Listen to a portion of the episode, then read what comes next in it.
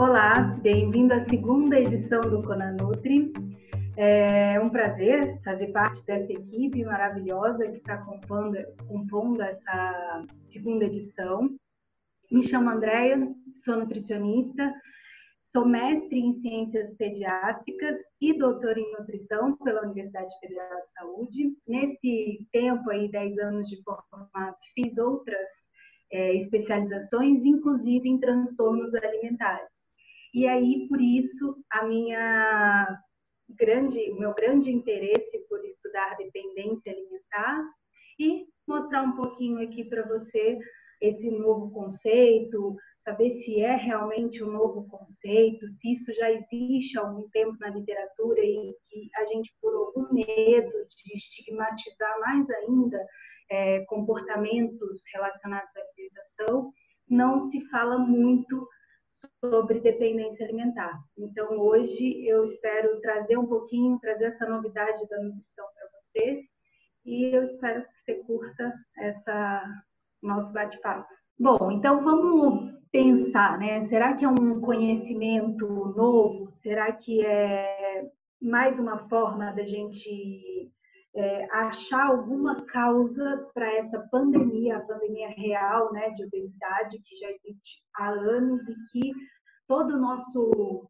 meio, né, a área da saúde inteira, olha com muito carinho para tentar achar alternativas de tratamento, né? E assim, por mais que alguns autores de pesquisas científicas acreditem que isso seja um termo novo, na verdade a gente tem um paper, né, um artigo científico publicado em 1890. Esses pesquisadores começaram a correlacionar o desejo intenso, a abstinência, a fissura, com o desejo de se alimentar de chocolate especificamente. Então, esses pesquisadores começaram a entender que existe comportamentos semelhantes entre dependência química e a dependência de certos específicos alimentos. E aí, para não vários pesquisadores começaram a discutir, foi realmente uma, uma grande descoberta na época, né, a gente está falando de muitos, muitos anos, e eles falaram assim, não, não é necessariamente uma dependência, é um subtipo mais grave de compulsão alimentar. E aí aqui eu vou abrir um parêntese sobre o que, é uma compulsão alimentar, que eu vejo que muita gente, inclusive muito nutricionista, tem uma análise é, enviesada de que, que é uma compulsão alimentar. Você que atende ou já tem uma experiência né, de, de comportamento humano, de queixas, né, dos próprios amigos, né, eles comentam que à noite, quando chega em casa, tem essa necessidade de consumir algum alimento, geralmente alimentos com, é, relacionados com comfort food, um alimento prazeroso, né? Geralmente um chocolate, um doce. E aí a fala, né, é, recorrente é: eu chego em casa e tenho vontade de relaxar. O dia foi muito complicado, eu mereço consumir determinado alimento. E aí ele vai lá e come um pacote de um biscoito, uma barra de chocolate, né? Enfim. Isso é uma compulsão alimentar? Não, pode ser um exagero, mas não é uma compulsão alimentar. Por que, que não é uma compulsão alimentar? A compulsão alimentar, de acordo com o DSM-5, que eu vou falar mais pra frente, na verdade, tem o DSM-5, mas todos os manuais de diagnóstico de doenças psiquiátricas, ele caracteriza uma compulsão alimentar como uma perda de controle.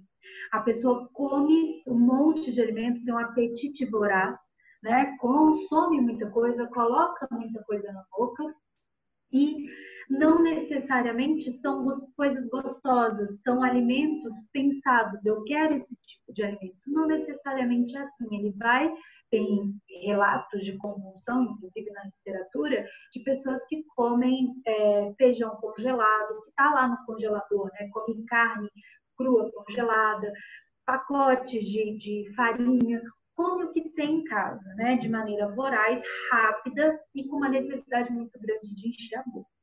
Isso é uma compulsão alimentar que é diferente do exagero, né? Comprei lá uma, uma caixinha de um biscoitinho, comi a mais do que eu comi a caixinha inteira, ou eu comia mais do que eu tinha havia pensado que eu fosse consumir. Isso é exagero e a gente tem que tratar também, né, com carinho, mas não caracteriza uma compulsão alimentar.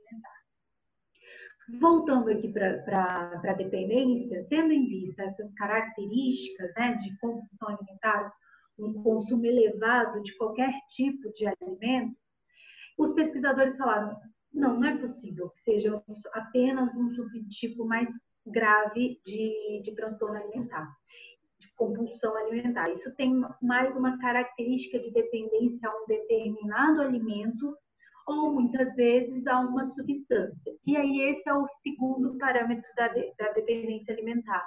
Depois que a gente ficou nessa história, será que isso é verdade? Será que isso não é?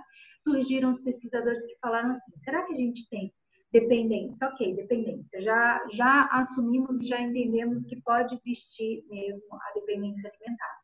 Mas a gente tem uma dependência por um alimento específico ou por uma substância.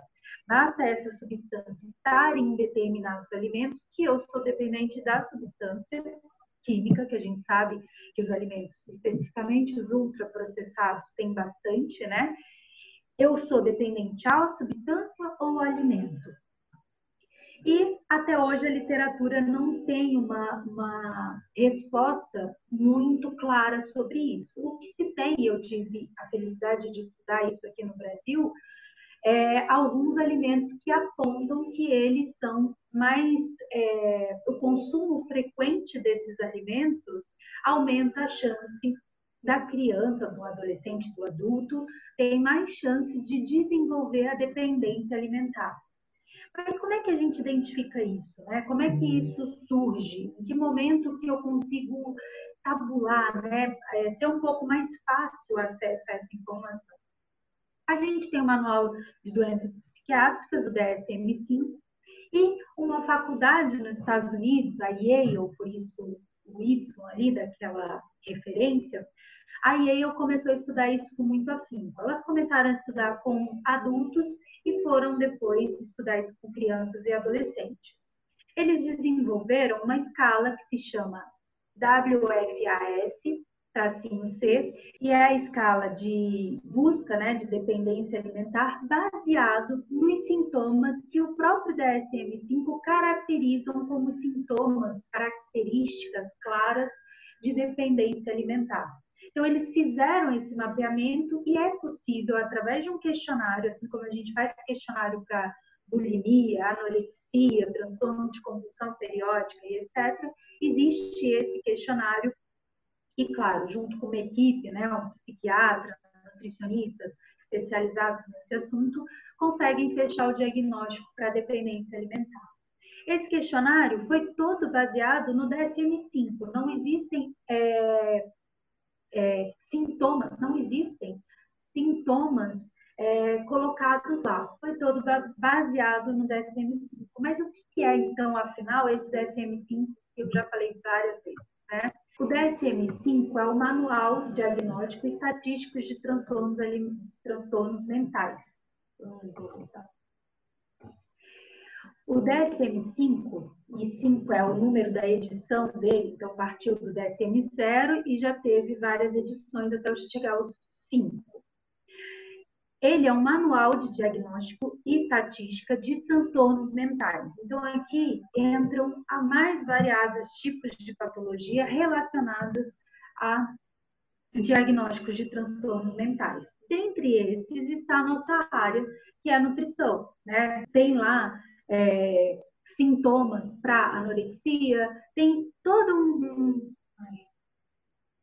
Lá no DSM-5, a gente encontra os sintomas característicos de cada transtorno alimentar. Né? Então, todos os manuais, todos os questionários, enfim, né, tudo que a gente usa para rastrear algum tipo de transtorno alimentar, sai desse manual. Então, ele é um instrumento científico para diagnóstico no campo da psicopatologia. Ele busca o, o grande a grande finalidade do manual diagnóstico é unificar os sistemas de diagnóstico. Então, a gente aqui no Brasil vai conseguir diagnosticar da mesma forma que alguém lá na Rússia. Né? Então, é um manual que vai padronizar esse tipo de, de diagnóstico, fazendo com que fique unificado e a gente não invente é, guias, né? Não invente outros tipos de sintomas para caracterizar aquele sofrimento psíquico.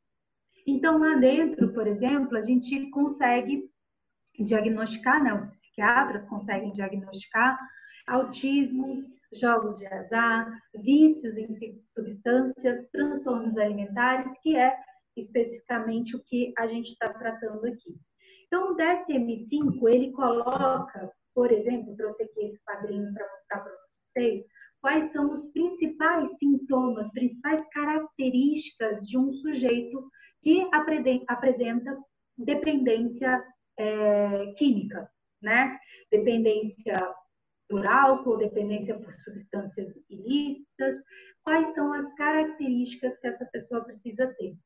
Então, a primeira coisa que eles falam, substância consumida em maior quantidade por um período maior que o pretendido. Então, aquela nossa primeira premissa de nutrição, que é fazer o planejamento, ter autocontrole, né? Se eu faço um planejamento do que eu vou consumir ao longo do dia ou do que eu vou consumir durante a semana, né? Se é uma pessoa organizada, eu consigo é, ter um controle, né? Então eu consigo entender qual é a quantidade que eu vou consumir, em qual momento eu vou consumir.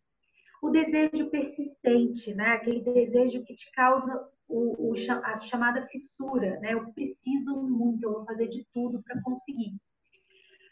E por isso eu dedico muito tempo e muito esforço para conseguir aquele determinado alimento. Então eles foram elencando aqui vários sintomas, na verdade são sete sintomas característicos da dependência química, mas traduzidos para uma dependência alimentar. Como que eles fizeram isso? Por exemplo, lá no, no questionário, que eu tive a felicidade de, de validar aqui para o Brasil, então a gente já tem esse questionário validado para aplicar em crianças, né? Para a gente rastrear esse existe ou não a dependência alimentar a gente tinha frases para caracterizar esses sete sintomas do tipo: quando eu tenho, quando eu quero muito um alimento, eu faço de tudo para conseguir. E esse de tudo engloba, por exemplo, sair para comprar. Eu peço muito, no caso das crianças, para minha mãe trazer, né, quando ela estiver voltando da rua, trazer algo, esse específico alimento para mim. Quando ela não traz, eu fico chateado, eu sinto tremores, característico, por exemplo, da abstinência. Ou eu notei que nesse último ano eu comia uma pequena quantidade, eu comia três unidades de determinado alimento, e agora eu preciso comer, parece que eu preciso comer 10 unidades para me sentir saciado, para me sentir bem, para ter aquela sensação de plenitude e de bem-estar. Isso é característico, por exemplo, da tolerância. Então, eu preciso ir aumentando os níveis de consumo. E se a gente for fazer as analogias corretas, é mais ou menos o que o dependente químico passa. O dependente químico começa usando uma substância pouca, sente a diferença, né? sente o prazer relacionado, porque a gente está falando de sinalizações dopaminérgicas, né? aquela vontade, aquele desejo intenso. Ele sente isso e, de repente, ele se vê, muitas vezes, em alguns casos acontecem, de um dependente químico ele assaltar um lugar, pegar alguma coisa de casa e vender para conseguir dinheiro e comprar essa substância. Claro, né, gente? Eu estou falando aqui de, um, de um, uma relação com a alimentação. A gente tem sinais dopaminérgicos e a dopamina é responsável por aquela vozinha na sua cabeça assim: vai lá, pega, compra, Vai, você precisa desse alimento, é tão gostoso, vai lá, pega. Ele te causa, dopamina te causa aquela vontade de ir lá e, e realizar esse desejo, é, ir lá e finalmente pegar o alimento e comprar.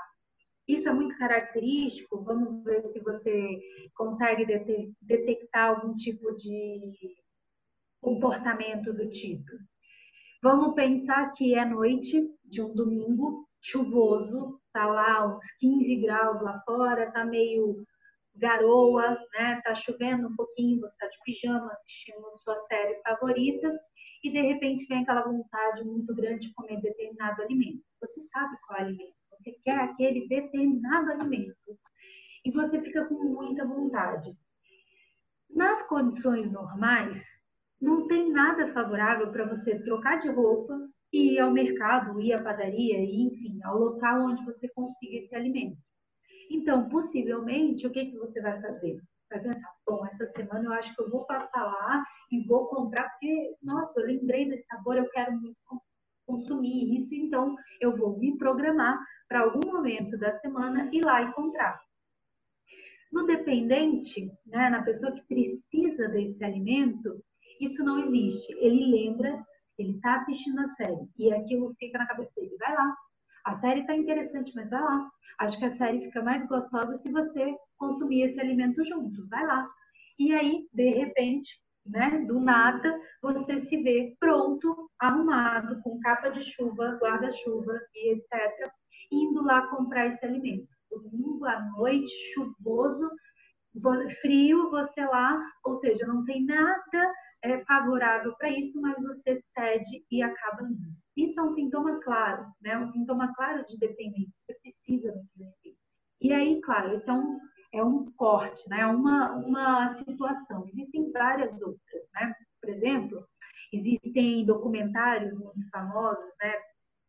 Na, na área da nutrição, que mostram crianças é, que se jogam no chão, esperneiam e sentem uma angústia muito grande porque os pais é, proíbem essa criança de comer determinado alimento porque ela está engordando, está fazendo algum mal, já tem, já apresenta sintomas de alguma patologia, hipertensão, diabetes, enfim. E a criança ela se sente mal, aquilo causa uma, um mal-estar físico. De novo, a gente está falando aí, claro que a gente tem que limpar, né? O que, que é manha, o que, que é, é comportamentos característicos da criança, mas a gente tem que entender que existe uma sinalização neural que está acontecendo pedindo para essa criança consumir muito esse alimento. Então, a gente tem aí dopamina, opioides, todo mundo trabalhando para que eu satisfaça esse prazer. E essa escala vem juntar todas essas características, não é necessário que a pessoa tenha sete sintomas. Tendo três desses sintomas, a gente já começa a pensar, opa, aí está acontecendo alguma coisa. E quando entra o prejuízo clínico, por exemplo, que a pessoa sabe que ela está se fazendo mal, ela sabe que aqui, por exemplo, ela já tem uma diabetes, já está com diabetes tipo 2, ou seja, né, foi, isso foi conquistado, entre aspas, ao longo do tempo, e mesmo assim ela fica persistindo nesses comportamentos por total incapacidade física mesmo de trocar esse hábito, de mudar esse hábito. Então, ela já tem consciência de que isso está fazendo mal. Isso é o prejuízo clínico. Uma vez que ela tem esse, essa consciência, aí a gente tem que fechar um diagnóstico pensando, bom, essa pessoa tem todos os sintomas para o vício alimentar. O que, que a gente pode fazer? Eu tive a felicidade de ir fazer uma pesquisa científica com crianças, especificamente criança e adolescente, para ver se, bom, é tudo muito bonito, né? Todos esses sintomas bem definidos, é, pela prática clínica, é possível mesmo evidenciar que existem esses sintomas e que às vezes eles estão latentes ali, né? Mas será que eu posso contar com isso? Será que existe mesmo a dependência alimentar? E será? Eu, eu na minha pesquisa clínica com meu grupo né, de pesquisas lá da Universidade Federal de São Paulo, a gente falou assim, vamos, vamos um pouco além, vamos ver se existe essa dependência e se ela está relacionada a algum alimento, né? Qual seria esse alimento? Por que, que a gente fala tanto de, de alimentos ultraprocessados e dependência alimentar? Então, eu fui para campo, né, fiz uma pesquisa científica e consegui fazer uma relação muito interessante e muito novidade. Assim, né? que no Brasil ninguém tinha publicado ainda sobre dependência alimentar. E a partir desse estudo que eu que a gente, né, o meu grupo de pesquisa conseguiu realizar, a gente conseguiu fazer a tão relação que o mundo científico tinha essa carência, que é, será que existe um alimento? É um ponto. E outro, será que todas as pessoas vão ter dependência alimentar? A gente viu que não. Que o que está correlacionado, quem que está correlacionado com o quê?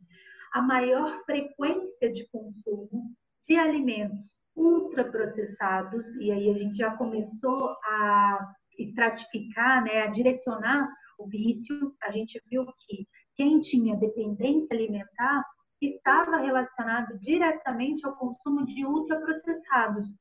Mas só saber que era ultraprocessados não bastava para gente, porque a gente já sabia que ultraprocessado, naturalmente, eles são feitos para terem alta palatabilidade, né? serem gostosos, serem, a gente come aquele alimento várias vezes sem nem raciocinar, né? Porque ele gera mesmo uma sensação de prazer.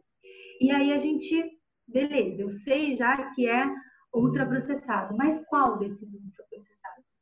E identificamos que as crianças que consumiam com maior frequência e tinham mais chances de ter vício e as crianças que consumiam biscoitos ou bolachas, né? Tanto do tipo seco, salgado, do tipo seco, doce ou daqueles todos recheados, né, com cobertura e etc.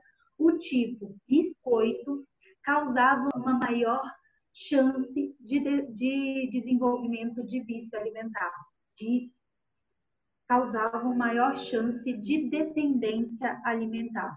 Então, o que, que no fim das contas esse artigo mostrou para gente, esse estudo né, científico mostrou para gente? Que tanto a frequência de consumo, né, eu consumo isso todos os dias ao longo de um ano inteiro, quanto o tipo de alimento, e no nosso caso aqui era o biscoito, eles tinham relação direta e alta com o desenvolvimento de de dependência alimentar. Então, a gente viu que as crianças, elas começavam o ano, por exemplo, consumindo isso, né? Frequentando escolas, eles consumiam dois, três biscoitinhos, né? Levavam na lancheira e no final do ano eles tinham a necessidade de comer um pacote inteiro. Ah, teve o viés do crescimento, as crianças estavam crescendo? Sim, a gente tem isso, mas não justifica, não justifica a necessidade de um consumo específico daquele biscoito naquela proporção. Eles queriam comer aquilo todo dia e em grande quantidade. Então, a gente falou aí de tolerância, de abstinência, as crianças que não levavam, elas precisavam consumir aquilo em algum outro horário do dia. E a gente conseguiu então fechar que os alimentos ultraprocessados, de fato, eles levam a essa condição maior de dependência, também caracterizado e justificado pelas liberações hormonais né, da gente, liberações de dopamina, de opioides, aqueles que causam verdadeiro prazer, e a frequência de consumo. Né? Quanto mais eu, eu, eu crio um comportamento de consumo daquele alimento diariamente, maior a minha chance de desenvolver uma dependência. Como que eu entendo essa dependência? que no dia que não tiver esse alimento, no caso aqui do nosso estudo, biscoito, eu vou sentir muito, muita falta. Eu vou sentir abstinência, eu vou sentir fissura, eu vou desejar aquilo intensamente. Essa foi uma pesquisa que trouxe muita alegria para o meio científico, né? Porque ninguém ainda tinha conseguido caracterizar isso e vai muito de encontro com o que o guia alimentar brasileiro da gente, né, a nossa a nossa roda aí fala sobre alimentação, né, aquela separação de processados in natura e ultraprocessados. Aqui agora a gente tem uma evidência científica de porquê, né? Por que, que a gente precisa priorizar uma alimentação é, livre ou com pouca quantidade de ultraprocessado, porque a gente pode estar é, tá dando gatilhos para desenvolvimento de um, uma dependência alimentar. Essa pesquisa foi realizada com crianças né, com excesso de peso e, e não com eutróficas, mais especificamente a gente trabalhou com as crianças com excesso de peso, porém não é uma doença, uma patologia relacionada ao IMC. Isso é muito importante de frisar, porque toda vez que se fala em dependência alimentar, a gente, por um preconceito natural, porque o ser humano tem essa condição de conceituar previamente, né? Então, por um preconceito, é, eu associo a dependência alimentar com obesidade. E não é isso, né? São fatores independentes, porém, um pode acarretar no outro. Então, eu posso ter pessoas com eutrofia em eutrofia, ou seja, normalidade de peso de IMC, porém ela já está apresentando comportamentos de dependência alimentar. E esse comportamento de dependência alimentar associado com outros tipos de, de deficiências, né, de comportamentos ao longo do dia e da vida, pode levar à obesidade, como também pode não. Ele pode ter, é, ter essa dependência por determinados alimentos, porém uma rotina alimentar total, né, é, que equilibre esse comportamento, né? Mas o que se vê é que no, no, na obesidade existem muitas pessoas com dependência, também existem muitas pessoas sem dependência, e o grande é, interesse da nossa equipe estudar a dependência alimentar foi justamente para ajudar esses obesos que têm a dependência alimentar. Não adianta a gente ter o tratamento convencional de, de obesidade né, para um sujeito que apresenta essa dependência alimentar. Como que eu vou falar para ele assim, olha, quando você tiver nessa fissura, essa vontade muito grande pelo alimento, lembra, você tem que ter foco, tem que ter força, tem que ter fé, e assim vai passar essa vontade e você vai conseguir emagrecer. Não é assim que se trabalha. Né? A gente sabe que tem sinalizações químicas cerebrais fazendo com que essa pessoa queira muito esse alimento. Então, essa, esse estudo, esse assunto, ele veio para abrir uma, uma janelinha aí de mais uma forma de tratamento da obesidade, entendendo que existem variáveis químicas e não, não só partindo da, da premissa de que o, o obeso, né, a pessoa com sobrepeso e etc., ela tem que ter muita dedicação à alimentação e tem que ter muito esforço, autocontrole seu. Não é bem assim. A gente tem que traçar estratégias para diminuir esse impacto da dependência alimentar. Espero ter trazido uma novidade que não é tão novidade assim, no meio científico a gente já estuda isso com alguns, muitos e muitos anos, né? Já viu, haja vista pela primeira publicação em 1890. É, é um assunto interessante, é uma janelinha aí que a gente abre para um tratamento novo, diferenciado. É um grande problema de saúde pública, a obesidade, né? A gente é uma grande discussão em todos os meios políticos de saúde pública de como a gente vai diminuir um pouco essa incidência de obesidade, e a obesidade, a gente sabe, é, é a porta de entrada para todas as outras doenças crônicas não transmissíveis, né? Está relacionada ao maior número de mortalidades e esse novo olhar que a gente traz sobre a relação com a alimentação é interessante para a gente ter estratégias para esse tratamento nutricional. Será que vai realmente adiantar em tratar um paciente fazendo apenas um plano alimentar com restrição calórica? Será que esse paciente que tem todos esses comportamentos, esses sintomas correlacionados lá na DSM-5, ele precisa só de uma dieta restritiva ou ele precisa de manejos, de estratégias, de um olhar mais empático para aquilo que ele está vivendo? E, para a gente fechar, eu queria lembrar vocês que tudo isso que eu acabei de, de expor para vocês, ele parte de uma de uma sinalização química que acontece lá no cérebro, né? A gente tem as vias de recompensa, a gente tem a, as vias que trabalham com memória, gosto, aprendizado, tudo isso está relacionado ao, à dependência alimentar. E vou aproveitar aqui e falar que essas vias todas, a, o próprio histórico né, do guia alimentar, o que, que é um, um alimento processado, in natura, ultraprocessado, por que, que os ultraprocessados são tão falados, né, e tão, às vezes, até massacrados, né, porque qual é, que, que eles têm lá dentro, naquela composição que causa essa, esse descontentamento do meio é, alimentar.